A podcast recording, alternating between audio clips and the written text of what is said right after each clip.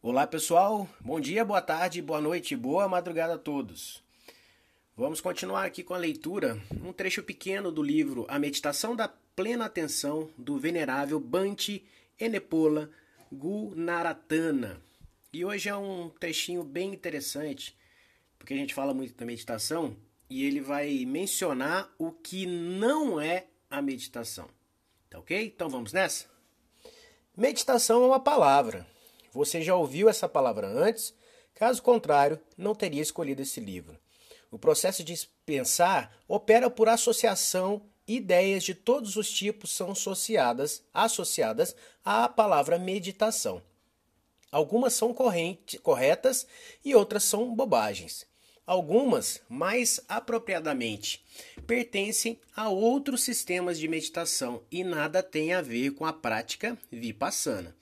Antes de prosseguirmos, e para que novas informações possam penetrar sem impedimentos, é importante removermos de nosso circuito neural alguns desses resíduos.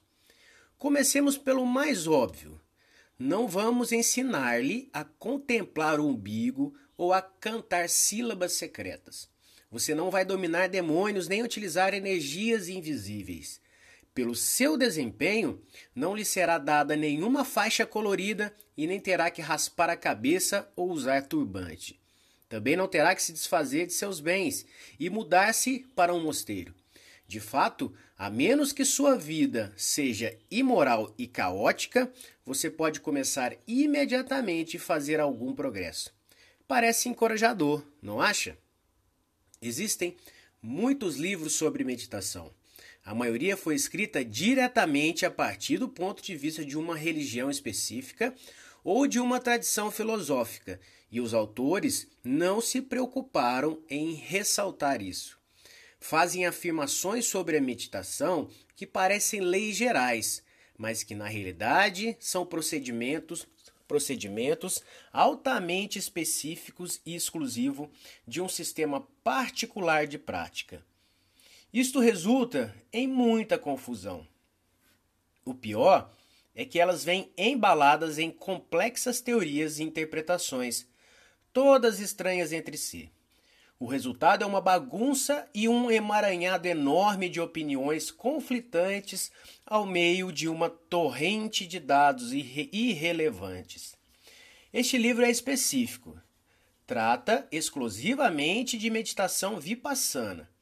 Vamos ensinar-lhe a observar como funciona sua própria mente de uma maneira calma e desapegada, para que possa ter insights sobre seu próprio comportamento a meta é estar consciente, uma consciência tão inteira, concentrada e afinada que você será capaz de penetrar nos processos interiores da própria realidade.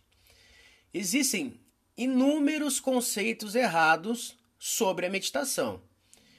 Periodicamente surgem aqui e ali e os iniciantes sempre repetem as mesmas questões. É melhor falar delas já, porque são preconceitos que podem atrapalhar seu progresso. Vamos examinar esses conceitos errados e um por um e dissolvê-los. Então, primeiro equívoco: meditação é apenas uma técnica de relaxamento. O que assusta aqui é a palavra apenas.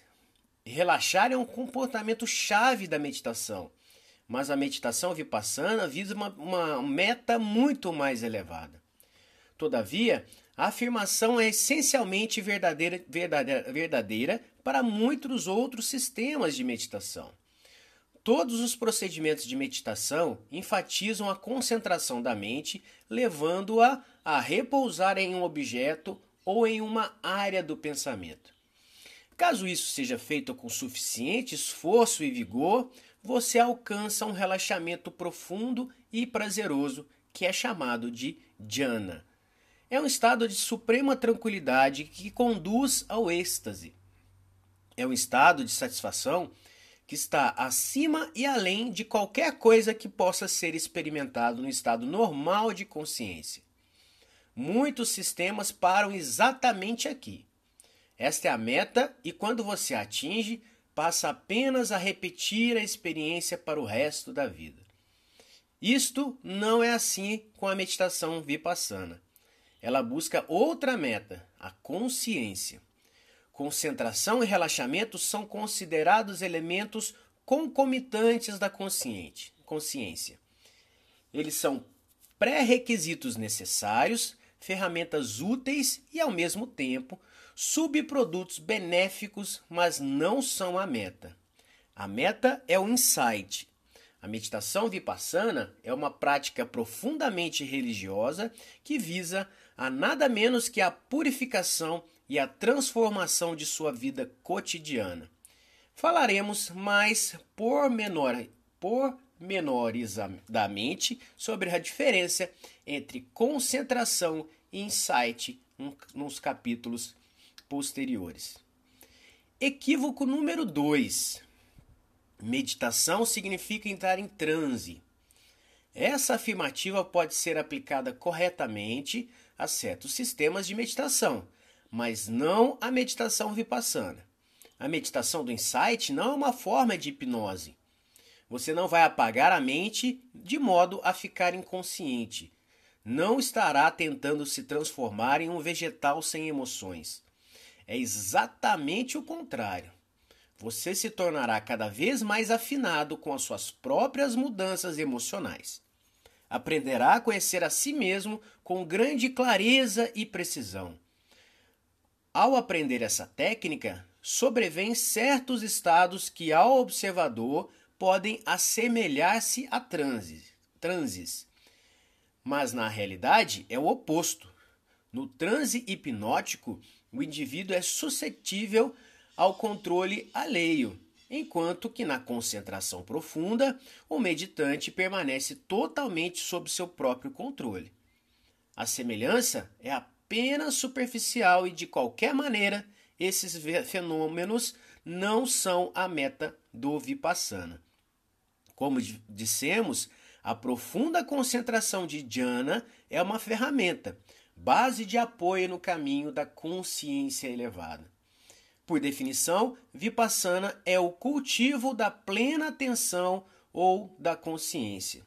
Se perceber que está se tornando inconsciente na meditação, então não estará meditando de acordo com a definição do termo usado no sistema Vipassana. Isso é muito simples. Equívoco número 3. A meditação é uma prática misteriosa que não pode ser entendida. E quase verdade. É quase verdade, mas não é. A meditação abrange níveis de consciência, consciência mais profundos que o pensamento simbólico. Por isso, alguns dos dados da meditação não podem ser traduzidos em palavras, mas não são, de modo algum, incompreensíveis. Existem meios mais profundos de compreensão que não empregam palavras. Você sabe andar, Provavelmente não pode descrever com exatidão a ordem exata com que seus nervos e músculos se contraem durante o processo. Mesmo assim, você anda. A meditação deve ser entendida da mesma forma, meditando. Meditação não é algo que você possa aprender de forma abstrata. Não é algo de se falar a respeito. É algo para ser experimentado. A meditação não é uma fórmula vazia que fornece resultados automáticos e previsíveis. Na verdade, você nunca pode prever com exatidão o que ocorrerá durante uma sessão de meditação. Cada vez é uma investigação, um experimento, uma aventura. Tanto isso é verdadeiro que você alcança em sua prática um sentido de previsibilidade e estagna estagnação pode usar isto como um indicador. Significa que, de certa forma, você se desviou e está caminhando para a estagnação. Aprender a olhar para cada instante como se fosse o primeiro e único instante do universo é o que há de mais essencial na meditação vipassana. E nosso último de hoje, o equívoco número 4. O propósito da meditação é tornar-se um super-homem psíquico. Não, o propósito da meditação é tornar-se mais consciente. A meta não é ler a mente, a meta não é levitar, a meta é a libertação. Existe uma relação entre fenômeno psíquico e meditação, mas essa relação é complexa.